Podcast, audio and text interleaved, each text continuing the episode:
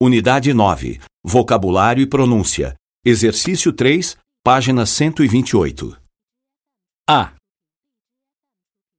Hoje em dia, muitos brasileiros compram diversos artigos pela internet.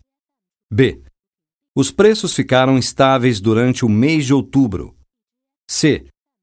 Em janeiro, os preços subiram 0,35%. D. O índice de inflação passou de 5% a 3%. E. A redução dos juros permitiu mais compras de imóveis. F. Eu invisto em ações.